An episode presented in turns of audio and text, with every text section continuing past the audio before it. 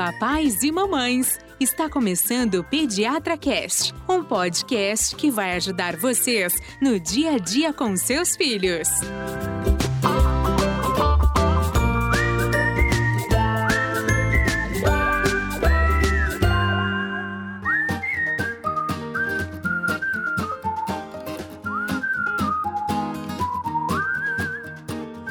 Papais e mamães, mais um domingo, tamo de volta aqui no consultório do doutor. Um papo maravilhoso, vários feedbacks, doutor, muito bacana, o pessoal adorou o episódio, a gente adorou demais também. Nossa, né? a gente tá Tô adorando. brincando, nossos ouvintes sabem que a gente continua, né? Porque eu dei esse spoiler. Mas eu quero saber se eles estão atentos. Mas vamos lá. O papo tá maravilhoso e eu já queria retomar o seguinte: dor de crescimento Isso, essa é, existe? é, nós vamos falar agora das Tá. crianças um pouco maiores, Tá tá? Que a gente tinha falado dos bebezinhos, tinha falado dos pés, Das crianças a que estão criança que andar. começando a andar, a criança que andou na ponta do pé, e agora nós vamos começar a falar daquelas crianças um pouco maiores, tá? E aí é o que o Gustavo falou. Toda dor, toda criança que tem dor na dor na perna, a gente ouve direto, é dor de crescimento. E é- essa dor de crescimento existe mesmo? Coitado do crescimento. o, o Crescer crescimento. dói, né? Crescer dói. o Mas não assim. Mas não assim. Você está entendendo? A, a dor de crescimento, na realidade, propriamente pelo crescimento, não existe. Se você está tendo um crescimento e ele está provocando dor, alguma coisa você deve ter. Exatamente. Porém, o crescimento causa uma mudança estrutural em articulações, em músculos, em tendões, um novo sistema de gasto de energia no momento que a criança corre, no que a criança brinca, e isso pode vir associada a algumas queixas. Bom, as dores eh, eh, consideradas dores de crescimento, elas têm uma localização típica. Elas são anterior na região da coxa, anterior na região da perna e posterior a nível do joelho. Essas três localizações são as mais frequentes, três vezes mais nos meninos. Ah, tá? Quando você vê uma dor articular numa junta, eu não comentei em nenhum momento mesmo, é. articulação. Uhum. Eu comentei frente da coxa, isso. frente da perna e atrás do joelho. Uhum. Quer dizer, quando você vê uma dor numa articulação, no tornozelo, no joelho propriamente dito, Uhum. ou no quadril, A coisa é essa diferente. dor não é entra nesse grande grupo Correto. que chamam de dor de crescimento. Então vamos devagarzinho. A dor de crescimento é uma das dores mais estudadas em todos para se achar um motivo. Uhum. Estuda-se, estuda-se, estuda e não se acha exatamente a origem da dor de crescimento. Existem várias hipóteses que a gente vai comentar aqui. A gente sabe que a criança tem uma baixa reserva de energia muscular. Ela tem pouco glicogênio. E quando ela brinca demais, porque a dor de crescimento, chamada crescimento, ela é mais comum nas crianças mais ativas, Uhum. principalmente nas hiperativas. Aquela criancinha que foi na festa, correu a- o dia inteiro dentro da festa, pulou para tudo quanto é lugar, e quando chega de noite, ela vai chorar para a mãe e vai pedir uma massagenzinha. Com Sim, Esse é o histórico da dor de crescimento. Exatamente. Lá em casa No são os dia dias seguinte- pós-natação. Lá em casa é típico. A semana termina com a natação. A sexta-feira é o dia da massagem. Ou, Carol, ou, por exemplo, se ela ganhou, por exemplo, um patinete e ela começou a usar grupos musculares que ela não estava habituada, tá certo? Não é? Se extrapolou tudo que ela tinha direito. Acabou o combustível do músculo e aí o músculo vai usar o, o ácido lático, vai secretar ácido Não, lático. Exatamente. Pensei nisso, E aí, exatamente. Você É. pensou por quê? Porque você tem um na sua casa que não, para, não né, para. Gustavo? E na academia, depois que você fica lá tentando um monte de coisa, vem aquele momento do. Exatamente, é o Exatamente. acúmulo Aí, do tá vendo? Tá aprendendo, doutor. E Tá a criança, e a criança, ela tem pouco, pouco combustível. E ela, depois de 20 minutos, ela acabou com o Já gastou tudo do que músculo. tinha. Aí, ou ela vai pro colo da mãe, você tá entendendo? Ou a vontade de brincar é tão grande, ele vai né, língua e tudo que tem. Exatamente. Subiu Quando 5 chega mil noite- vezes naquele, naquele negócio lá do, Do brinquedão? do Do brinquedão ali. trepa-trepa e vai embora. É isso E aí. aí de noite aí, ela vai, De quem que ela lembra? ela dorme um pouquinho e logo depois ela acorda. É isso mesmo. Aham. Os americanos chamam de choro da noite, que a Hum. criança chegou da, da festa, dá uma dormidinha, depois ah, ela começa a reclamar e lá vai a mãe massajar. Exatamente. E quem diz que criança não gosta de agrado de mãe? Opa! Hum. Entendeu? Uma esfregadinha, uma Nossa. massagenzinha, É, então. aí ela dorme boa. Só que a dor de crescimento, entre aspas, verdadeira, é aquela que no dia seguinte a criança está normal. Sim. Isso. Criança com dor de crescimento não manca no dia seguinte. Exatamente. Você tá entendendo? Dor de crescimento não incha junto. Isso. Dor de isso. crescimento não fica vermelho. Nem mancha Dor de crescimento não fica quente. Dor de crescimento não tem inflamação. Perfeito. Ela é fugaz. Ela dura um período curto e depois ela some. Porque, doutor, desculpe, mas às vezes tem pessoas, por exemplo, ah, eu tenho um conhecido que teve um tumor numa perna e achava que não era nada e depois era um tumor, tá certo? Então, é isso assim, a pessoa fica com medo, né? Porque a criança tá com dor ali de noite e já lembra do conhecido. Mas é o que a gente diz, não é uma dor que passa, é uma dor que persiste, tá certo? Esta é a diferenciação que a gente tem que fazer, correto? Exatamente. Agora eu vou ser sincera com o senhor no consultório.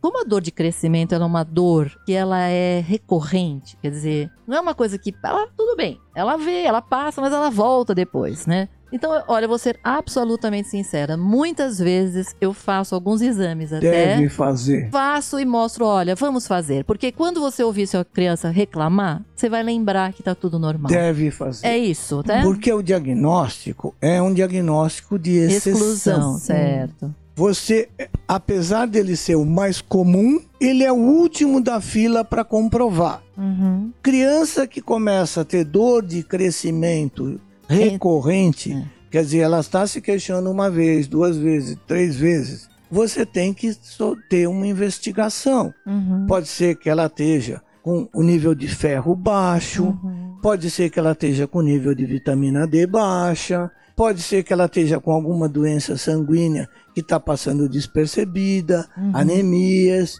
e outras mais graves que felizmente são exceção. Perfeito. Mas então a recorrência da dor de crescimento, ela deve ser investigada para ver se não tem nenhuma coisa orgânica Isso. que a criança está sofrendo e que está sendo taxada como uma dor que vai sumir um dia. Perfeito. E às vezes pode esconder. Então eu Correto. concordo plenamente com a visão da doutora Carol eh, e da doutora Ivani que ah, a avaliação tem que ser feita quando existe recorrência. Perfeito. Quando é um episódio isolado, aí tudo bem, mas Certo. quando é recorrente, é necessário. Maravilha. Existe também a característica de família. Tem família que tem dor de crescimento unida, permanece unida. Você tá entendendo? O pai A reclamou, mãe já lembra. a mãe Não, reclamou, muitos eu falam isso. tinha isso. É, isso eles mesmo. falam Essa muito. é comum. ah, eu também sofri disso, é. Nessas famílias é comum, às vezes, o componente de frouxidão de ligamento. Uhum. Aham. Hum. Então eles queimam combustível mais rápido. Aham. Ele tem muita elasticidade, então brinca, brinca.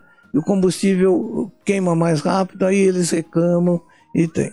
Perfeito. Também tem a síndrome das pernas irrequietas Sim, isso daí é, é moderno hoje. é isso. moderno. Aham. e também está relacionado com dor de, De crescimento. crescimento. Eu vou aproveitar das- então que o senhor falou irrequietas. dessa coisa do- da frouxidão ligamentar. Uhum, Meu sobrinho teve uma, uma sinovite transitória de quadril clássica uhum. e depois ele voltou a recorrer com uma dor no quadril por duas vezes. Ele foi ao pronto-socorro e fizeram essa hipótese. Uhum. No final das contas, a gente observou que ele tinha de fato uma frouxidão ligamentar. E como a gente percebeu isso?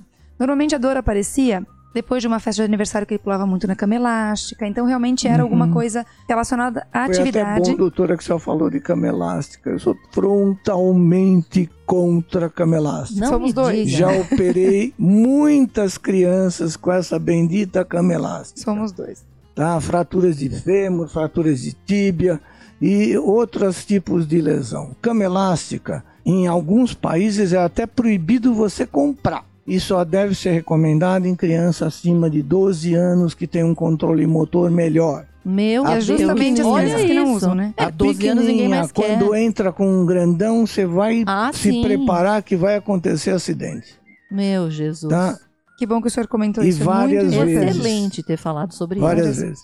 Bom, e aí, quando a criança tem essa frouxidão e acaba evoluindo com uma dor articular em decorrência de um exercício, uma atividade, seja qual for, o senhor tem alguma recomendação, por exemplo, eh, essa criança, para melhorar a condição, ela deve praticar natação, por exemplo, alguma atividade que ajude nessa frouxidão, nesse período de transição? Uhum. É muito importante, doutora Carol, a gente saber que a frouxidão ligamentar é uma coisa relativamente comum. Uhum. Ela atinge mais ou menos 15% da população. Tá. Existem alguns testes que se faz, eu não vou comentar os testes, mas Uhum. com esses testes você sabe que ah, 15% da população apresenta frouxidão ligamentar. E com isso você pode orientar principalmente essas crianças e os pais das crianças que têm frouxidão ligamentar. Tá. A frouxidão ligamentar, ela é responsável por muito bullying. Por quê? Porque a criança que tem muita frouxidão ligamentar, ela tem uma certa incapacidade de alguns esportes. Hum, Ela é meia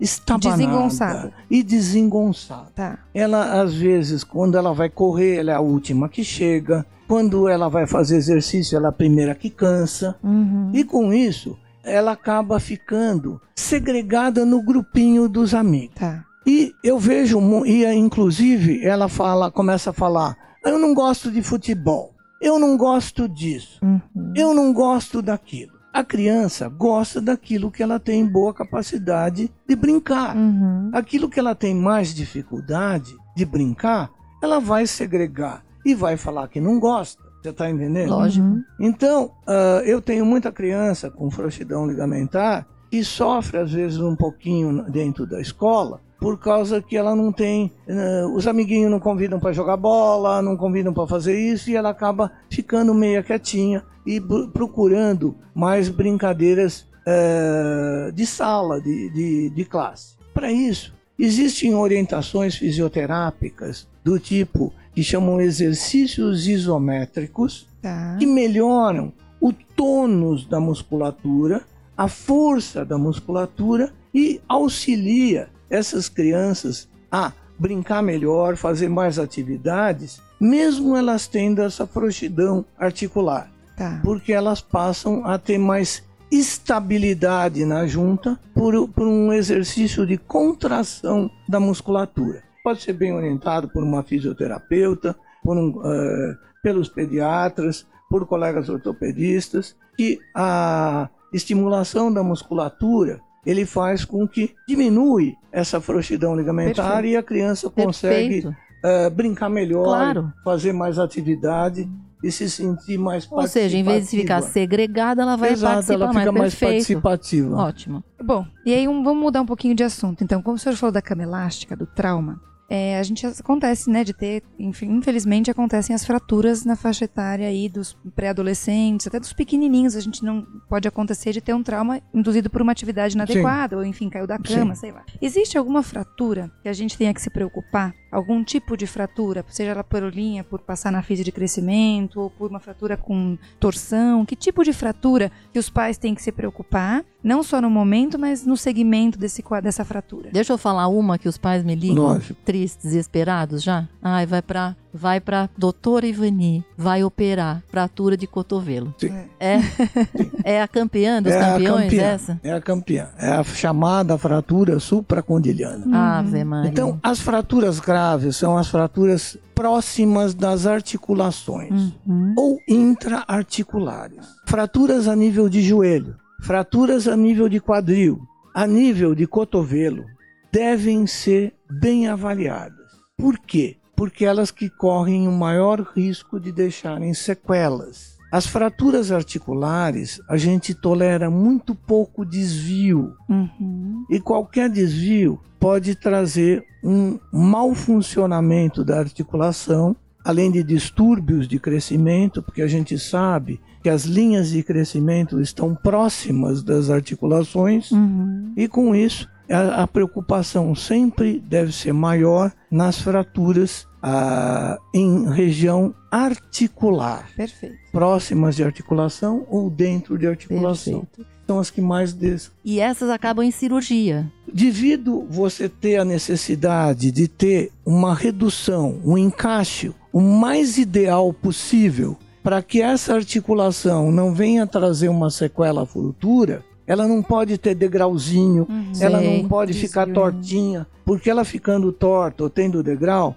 ela vai gastar aquela articulação com o passar do, Sei, do sei. tempo. E isso vai trazer uma sequela. Perfeito. Tá, perfeito. Ou seja, é preferível mesmo Então, anestesia e Infelizmente, reduz, faz bonitinho ali para ficar. articulares, ela na maioria das vezes elas acabam eh, sendo obrigados você não aceitar desvio e Perfeito. você tem que eh, Corrigir cirurgicamente. se corrigir cirurgicamente. Tá. Exatamente. Agora, vamos passar para um assunto. Olha, eu me lembro quando o Fernando, meu filho, ele tinha. Sabe que eu consegui fazer ele levar mochila de rodinha, assim, até. Acho que ele tinha uns 10 anos. Que já tava, e depois todo mundo já usava mochila nas costas, né? E aí não teve mais jeito. Quando não teve mais jeito, aí eu comprei uma mochila para as costas, que eu sinceramente odiava. Eu achava que tinha que levar a mochila de rodinha, porque eu achava que não deveria eh, sobrecarregar as costas, né? É, mas a gente vê hoje, né, as crianças com dor. Muitos carregam mochila. Tá certo que aqui, assim, as crianças vão muito de carro para a escola, né? Nem, nem todos andam muito a pé, mas muitas crianças andam e carregam Uhum. mochila pesada. E aí? E aí até hoje eu assusto quando eu começo a pesar a mochila aqui dentro do consultório.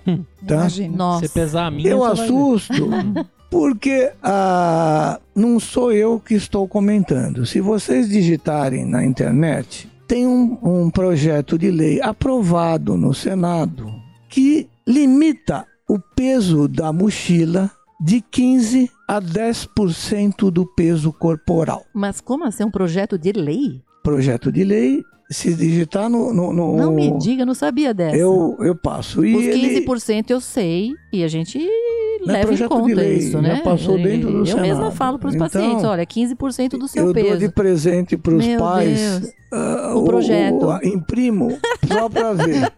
E Ou já seja, foi ele está fora da lei. Mas está aprovado já. A pessoa está fora da lei. Sim, Excelente saber disso. viu? é bom ah, saber. Pode dar Então, voz de prisão no consultório. Ah, vou chamar a as juíza ali. escolas.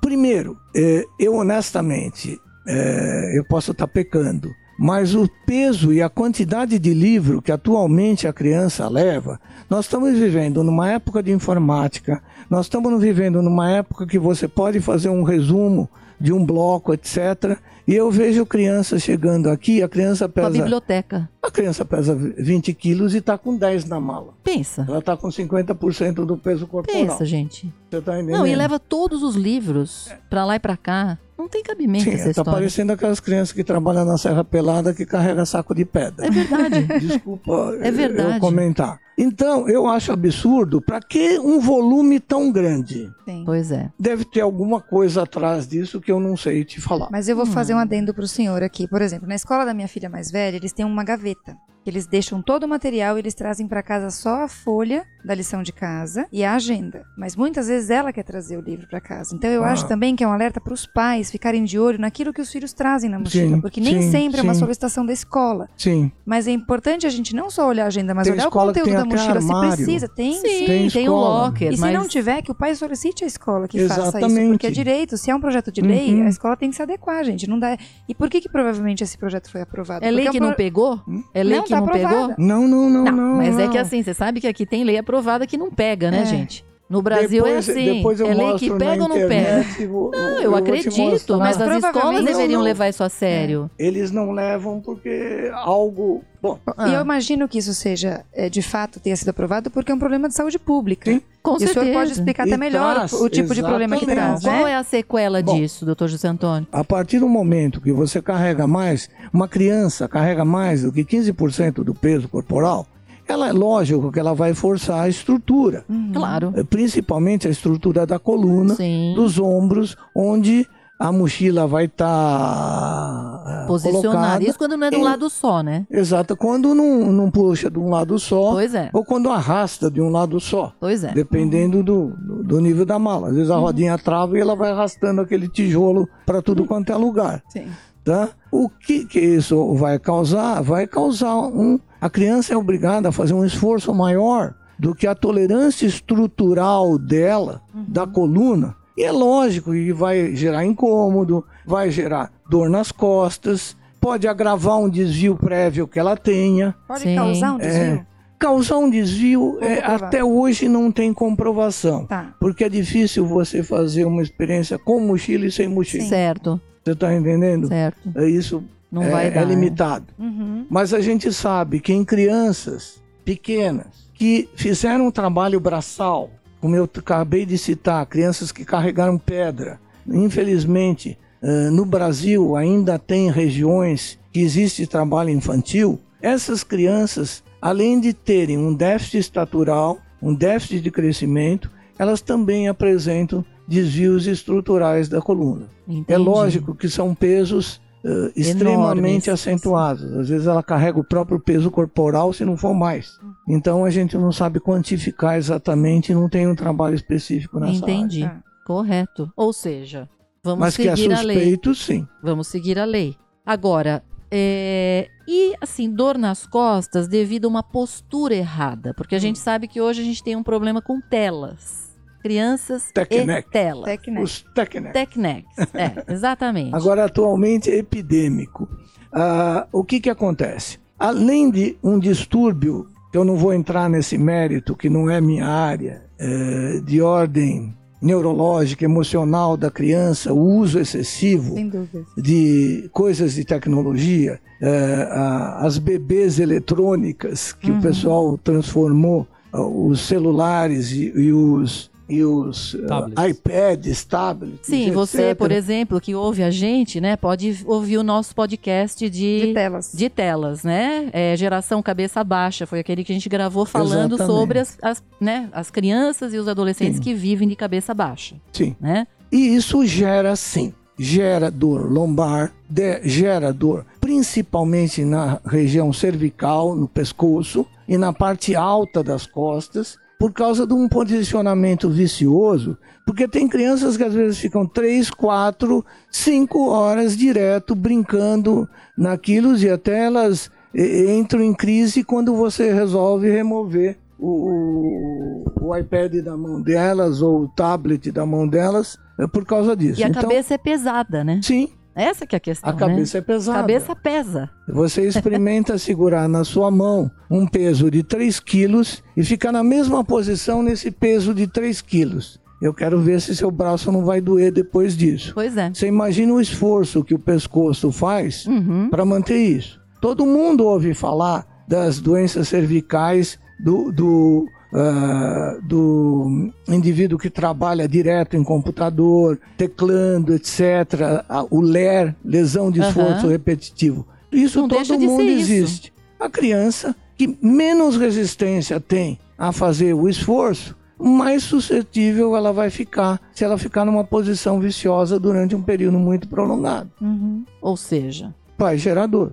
vamos tomar cuidado com isso, né? Celular para criança e telas em geral e iPads e todas essas telas mesmo, acho que Acho tem que que é, ser é um, é um bom senso do uso, não é? A gente Sim, o que a gente ter o bom senso do limitadas, uso. né? limitar, um o que a gente fala até limitado. dois anos não precisa, não tem que ter. Uhum. E se possível até os cinco anos que seja a televisão a tela a ser utilizada. E porque de- chega em um momento que é, que é inevitável, né? O grupo Sim. traz a tela, mas deixa que o Sim. grupo traga e não em casa a gente institua a tela Uhum. para já fazer os vícios posturais. E tudo em excesso é mal. Tá. tá? Tudo bem equilibrado, no bom senso, acaba dando certinho. Ótimo. Então, ninguém está falando, ah, não pode mais ver tablet, não pode mais ver. Não, não é isso. É o bom senso. Porque às vezes, por um conforto, a criança fica horas e horas e horas na frente de um. Antigamente era na frente da televisão, agora é na frente de um tablet e de um computador. E isso gera uma posição viciosa.